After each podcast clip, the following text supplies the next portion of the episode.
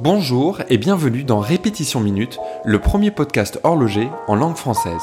Je suis Marc Montagne, passionné d'horlogerie et également fondateur de Toolwatch, l'application qui permet de mesurer la précision de ses montres. Dans ce podcast, je partage mon expérience de l'horlogerie et vais à la rencontre des collectionneurs et personnes qui font cette industrie.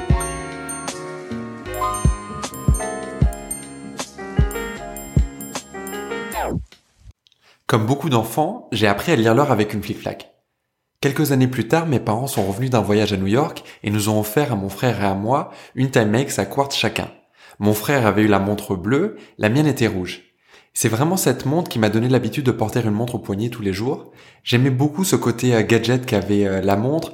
Par exemple, il y avait la lumière qui me permettait de savoir l'heure euh, quand il faisait nuit. Il y avait le, la fonctionnalité chrono qui me permettait de mesurer tout et n'importe quoi. Et comme c'était une montre à quartz, elle était donc très précise. Et je me souviens l'avoir synchronisée à la seconde près avec la sonnerie de, de l'école, ce qui me permettait de savoir exactement quand aurait lieu la récréation et quand je pourrais aller jouer au football avec mes copains. Et puis en grandissant, je suis parti à la recherche d'une montre un petit peu plus euh, élégante, un petit peu plus euh, raffinée, quelque chose de, de plus adulte d'une certaine manière. Et la montre qui symbolisait, en tout cas la marque qui symbolisait euh, cela le mieux pour moi, c'était Omega. Alors ne me demandez pas pourquoi. Pense que ça vient de euh, de la lune ou ça vient peut-être de euh, l'association avec James Bond. Mais voilà Omega c'était vraiment la marque qui me plaisait énormément qui symbolisait vraiment le, la montre de luxe euh, suisse. Et donc je me suis mis à chercher euh, un modèle. Et comme beaucoup de personnes qui démarrent avec Omega je me suis arrêté sur la Speedmaster. C'était ma première belle montre mécanique. Alors pour bien trouver quel modèle de Speedmaster je j'allais prendre, euh, je me suis renseigné auprès de forums, donc notamment en forum à montre. Ça me permettait vraiment de savoir comment naviguer dans la jungle de toutes les, les Speedmasters, parce qu'il y a le, vintage, il y a les montres modernes, il y a les différents types de verres. Est-ce que je prenais un verre Esalite ou un verre saphir? Les fonds, est-ce que ça serait un fond euh, plein? Est-ce que ça serait un fond euh, saphir? Donc vraiment, je suis tombé dans les forums qui m'ont apporté énormément d'aide et j'ai euh, obtenu un modèle. Alors j'ai eu de la chance parce qu'à ce moment-là, c'était le 50e anniversaire de de la Speedmaster et donc j'ai eu le, modèle qui commémorait cet anniversaire et ce modèle me plaît énormément parce qu'il est euh, c'est vraiment une Speedmaster de immédiatement reconnaissable mais il y a en même temps cette petite touche euh, de différenciation qui la rend un petit peu unique à mes yeux et qui me plaît beaucoup et puis j'ai reçu pour mon 20e anniversaire de la part de mon père la Gégère Lecoultre qui appartenait à mon grand-père. Alors ce n'était pas une Reverso, c'était une montre ronde. Pour ceux qui connaissent, c'était un modèle Powermatic. Donc c'était à l'époque le premier modèle automatique affichage de réserve de marche. Donc la, la réserve de marche était visible à, à, midi. Et puis elle avait cette spécificité d'avoir un mouvement pardon, un mouvement à bumper. Donc c'est-à-dire que la masse oscillante, elle allait euh, bouger et taper contre une butée, et c'est comme ça qu'elle faisait ses, ses va-et-vient.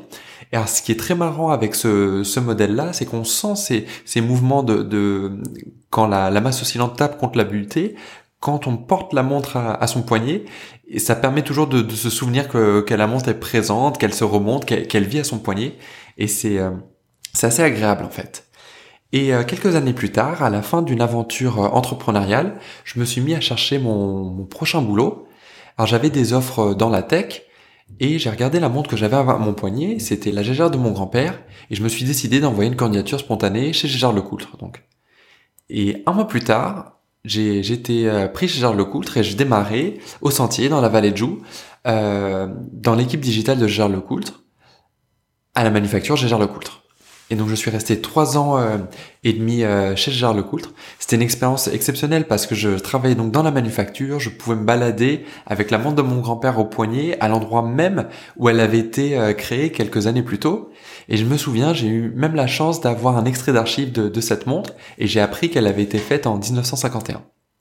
Et donc au bout de trois ans et demi, j'ai eu une opportunité chez, chez Vacheron Constantin, toujours dans le département euh, digital, que j'ai accepté, et ça fait maintenant plus d'un an et demi que je travaille pour euh, Vacheron Constantin. Et en parallèle de tout ça, j'ai créé Toolwatch. Donc Toolwatch est une application qui permet de mesurer la pression de ces montres.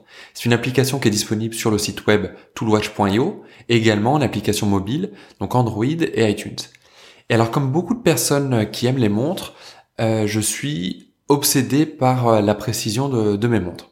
Donc au début, je me souviens, j'allais euh, sur l'horloge atomique, que ce soit le, site ou, ou l'horloge atomique que j'avais à la maison, et je comparais ma montre avec cette horloge pour savoir euh, s'il y avait une euh, dérive ou pas, si, si ma montre était précise et de combien de secondes. Et alors si je voulais avoir ma, ma précision en secondes par jour, je devais revenir à heure fixe tous les jours pour, euh, pour comparer. Alors ce n'était pas très, très pratique évidemment.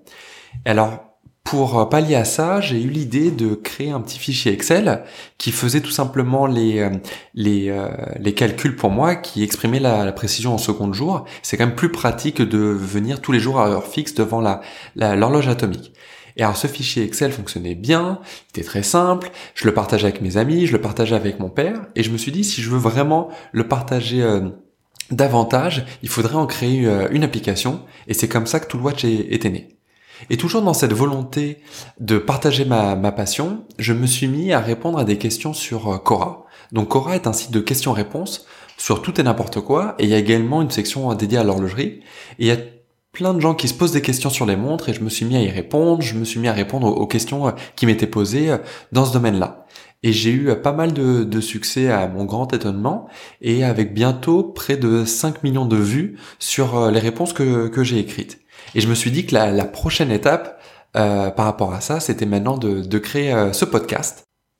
C'est le premier dédié à l'horlogerie et en langue française, et je vais y partager mon expérience, aller à la rencontre de collectionneurs et d'amis, et des personnes qui font cette industrie, et partager tout ça ici avec vous.